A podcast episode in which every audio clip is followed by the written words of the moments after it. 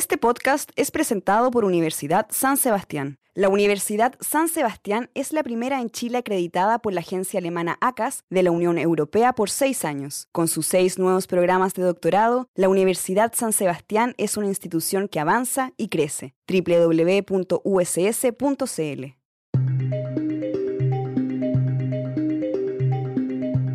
Muchas veces nosotros tendemos a ver el sobrepeso y la obesidad desde un punto de vista estético y la verdad es que es lo menos importante. Lo más importante es todo lo que conlleva y las enfermedades vinculadas a esta malnutrición por exceso que se pueden generar, como lo son la diabetes, la hipertensión, la dislipidemia que se refiere al colesterol alto. Entonces en ese sentido son muy relevantes los cambios que nosotros podemos hacer a través de la alimentación y los resultados que podemos tener. Las personas pueden revertir enfermedades o controlarlas y eso hace que mejor de manera muy significativa su calidad de vida.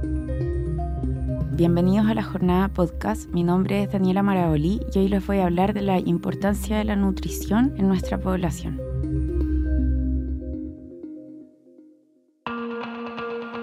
Estudié nutrición y dietética y elegí esa carrera porque siempre me gustó el área de la salud y creo que nutrición es una profesión donde uno se puede desempeñar desde distintas perspectivas. Por ejemplo, tú puedes trabajar en clínica, puedes trabajar en consulta nutricional, puedes trabajar en investigación, en docencia. Entonces creo que es una carrera súper versátil que te permite interactuar mucho con las personas y eso me parece súper interesante la carrera de nutrición nace por la desnutrición que existía en Chile. Y luego de eso tuvimos un vuelco, ¿cierto?, al sobrepeso y a la obesidad. Y esto ocurre cuando comienza la globalización, se instauran las cadenas de comida rápida. Entonces nos fue muy fácil adherirnos a todos estos patrones y hubo cambios de hábito muy relevantes de la población que generaron toda esta transición alimentaria. Y lamentablemente las familias hoy en día, por distintos motivos, como puede ser el tiempo, han preferido cambiar sus alimentos y cada vez hay menos preparaciones de comida casera, por ejemplo antes de la pandemia, la primera causa de muerte en Chile eran las enfermedades cardiovasculares. Y estas enfermedades se generan por enfermedades crónicas no transmisibles, que son la hipertensión, la diabetes y la dislipidemia, son las principales que derivan del sobrepeso y de la obesidad. Es muy extraño que una persona de 40 años hacia arriba no tenga ninguna enfermedad. Uno más bien pregunta qué medicamentos tú tomas para controlar tus patologías, porque es muy raro enfrentarnos a pacientes más adultos que estén sanos. Y lamentablemente ha aumentado mucho el porcentaje de sobrepeso y obesidad en la población infantil y por lo tanto ahí es donde tiene que estar nuestro foco porque de lo contrario lo más probable es que tengamos adultos obesos.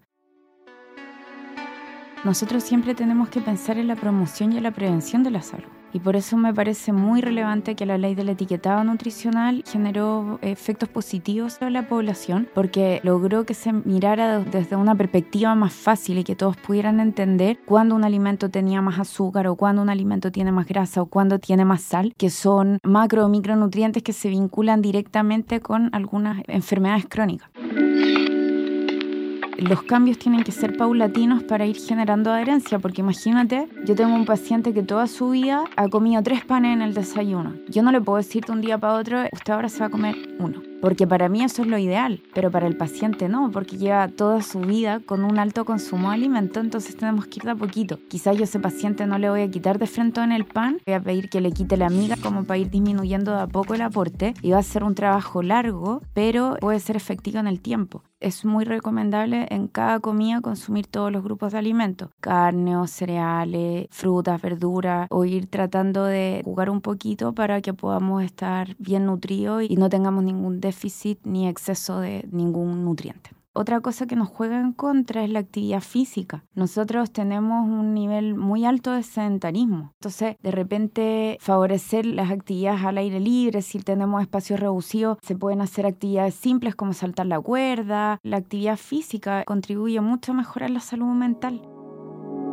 La obesidad y la, anorexia son trastornos de la alimentación y en ambos casos juega un rol súper relevante el equipo multidisciplinario de salud, porque ahí tú no solo juegas con la alimentación, sino que también hay otros componentes que son igual de relevantes y que tú le puedes cambiar la vida a una persona. Tú no trabajas solo como nutricionista, sino que está todo el equipo médico a cargo, psiquiatras, psicólogos, las familias. Siempre es mucho mejor el acompañamiento del equipo porque eso hace que el tratamiento genere más adherencia.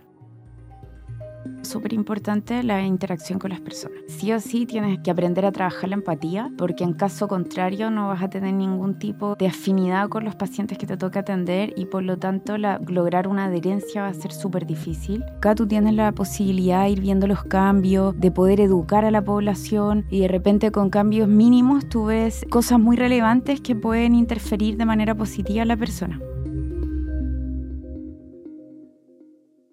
Este podcast fue presentado por Universidad San Sebastián.